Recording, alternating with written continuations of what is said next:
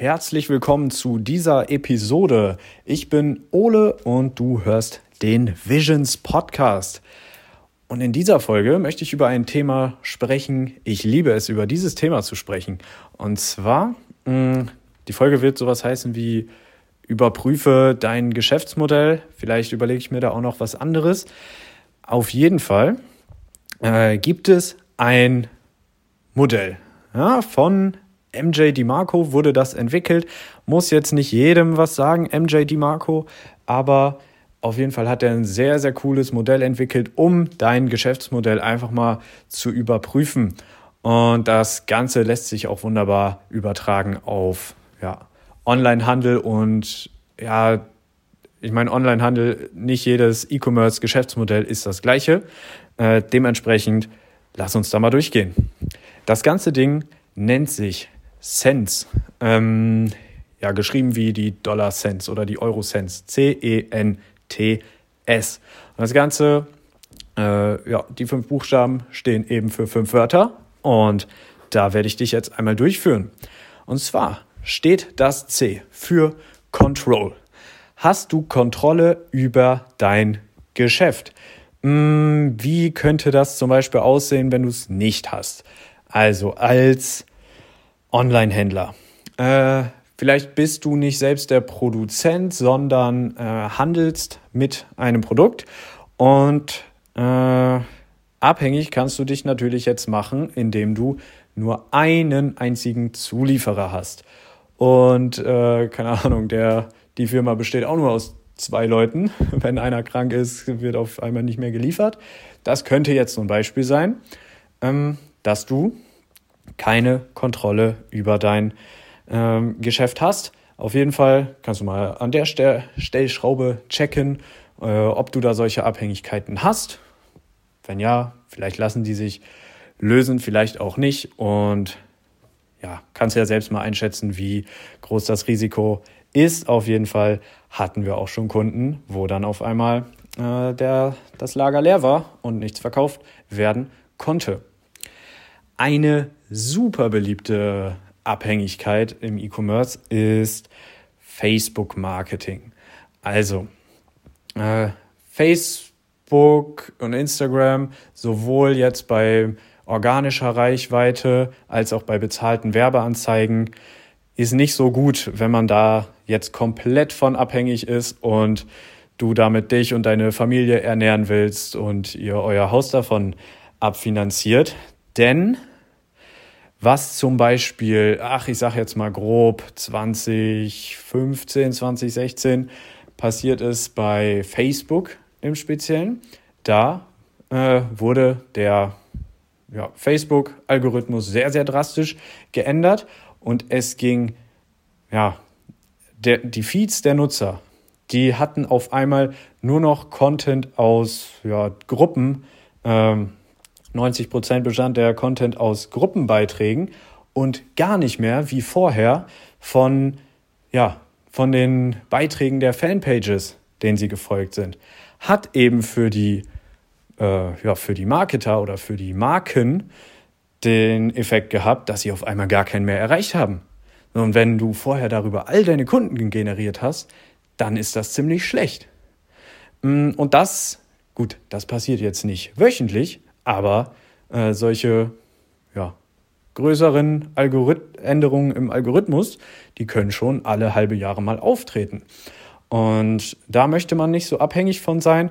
Zweiter Punkt bei Facebook, Instagram, hm, wenn du Werbeanzeigen schaltest. Wie seit 2019 äh, werden super viele Werbekonten aus scheinbar keinem Grund gesperrt. Äh, ja, meistens werden die, schreibst du dann da äh, eine E-Mail hin und sagst, äh, bitte wieder entsperren und dann passiert das auch nach, nach was weiß ich, einer Woche. Äh, aber wenn du dann auf einmal eine Woche gar keinen Umsatz mehr hast, weil du vorher alles darüber gewonnen hast, nicht gut. Da solltest du auf jeden Fall darauf achten, dass du auf mehrere Werbekanäle setzt, äh, mehrere Werbekanäle hast, die da für dich funktionieren.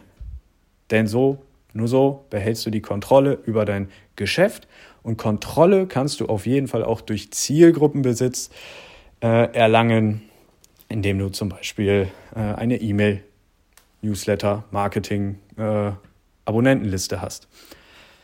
Das soweit zum Punkt C, Control. Punkt E steht für Entry Barrier, also die Einstiegshürden, die du in einen Markt hast. Die kannst du auch einmal checken. Und zwar ist es halt einfach so, wenn, wenn du jetzt irgendwas planst, dann guck einfach mal, ja, wie leicht ist denn das, das umzusetzen? Weil je leichter etwas ist, je leichter es ist, in einen Markt reinzukommen, desto mehr Leute werden auch da sein, desto höher die Konkurrenz, desto schlechter für dich. Und ein Beispiel dafür ist jetzt ähm, ja das, was viele typisch so im Dropshipping betreiben. Hey, ich schaue einfach mal, welches Produkt gerade trendet. Ich gehe auf AliExpress oder andere chinesische Handelsseiten und äh, ja, mit fünf Klicks kann ich da das Produkt in meinem Shop importieren. Werbeanzeige drauf, los geht's. Ja, ist super easy, machen deswegen super, super viele und deswegen scheitern da auch super, super viele. Dementsprechend schau, dass, äh, ja, dass du wenigstens äh, da irgendwie eine Einstiegshürde äh, hast, weil sonst ist das schon mal ein Zeichen für einen vermutlich überfüllten Markt. So, ich komme zum nächsten Punkt, dem N in Sense. Äh, und N steht für Need. Der Punkt ist relativ schnell erklärt. Und zwar, braucht deine Zielgruppe überhaupt dieses Produkt? Bringt es irgendwas? Und ja, manche, manche müssen sich da mal hinterfragen äh, und äh, kommen vielleicht auch zu der ehrlichen Erkenntnis, hey, nein, äh, braucht mein Produkt nicht, aber er braucht meine Zielgruppe nicht. Ähm, aber das ist ein Punkt, den du hoffentlich bedacht hast, wenn du ein äh, Business irgendwann mal gestartet hast. So, Punkt Nummer vier ist T und das steht für Time, zu Deutsch natürlich Zeit. Hm, ist dein Geschäft zeitunabhängig? Äh, das ist auf jeden Fall ähm, nötig, damit du äh, groß werden kannst mit deinem Geschäft. Und ja, wenn ich jetzt hier für Online-Händler spreche, bei Online-Händlern ist das ja auf jeden Fall gegeben. Niemand verkauft da irgendwie seine Stunden, sondern Einheiten und dementsprechend ist das von der Zeit auch abgekoppelt. Jetzt kommen wir zum letzten Punkt. Scale ist nochmal ein äh, bisschen anderer Punkt als Time. Time ist auf jeden Fall die Voraussetzung dafür. Also äh, du solltest Zeit, ja, es sollte unabhängig von deiner Zeit sein, ähm, wie sehr du wachsen kannst. Aber es sollte eben auch äh, keine anderen Limitierungen da geben. Ähm, mal ein Beispiel. Das erste Projekt, was ähm, ja, was ich selber als Online-Shop-Projekt äh, erfolgreich umgesetzt hatte, war, war eben in der LGBT-Nische. Und ja, das war einfach ja, LGBT-Nische in Deutschland. Und das war relativ schnell abgegrast. Der Markt war, und wir hatten ein super, super günstiges Produkt, dementsprechend wenig Marge pro Verkauf. Und da war tatsächlich der Markt relativ schnell äh, gesättigt. Äh, das ist natürlich ein Problem, äh, was du, was man auch hätte vorher bedenken können, äh, wenn man wenn man da ein Geschäft startet. Und das kannst du halt in jedem Geschäft auch haben. Entweder ist der Markt vielleicht limitiert oder vielleicht ähm, kannst du auch gar nicht so viel produzieren. Hatten wir auch auf jeden Fall schon bei Kunden, dass die Skalierung daran gescheitert ist, äh, dass unser Kunde gesagt hat, ey, so viel können wir jetzt gar nicht produzieren oder so viel können wir gar nicht ausliefern. Äh, da hast du auf jeden Fall ein paar Nadelöhre. Äh, pass auf, dass du da auf jeden Fall mit den richtigen Produzenten, Zulieferern, äh, Plattformen, was auch immer, arbeitest.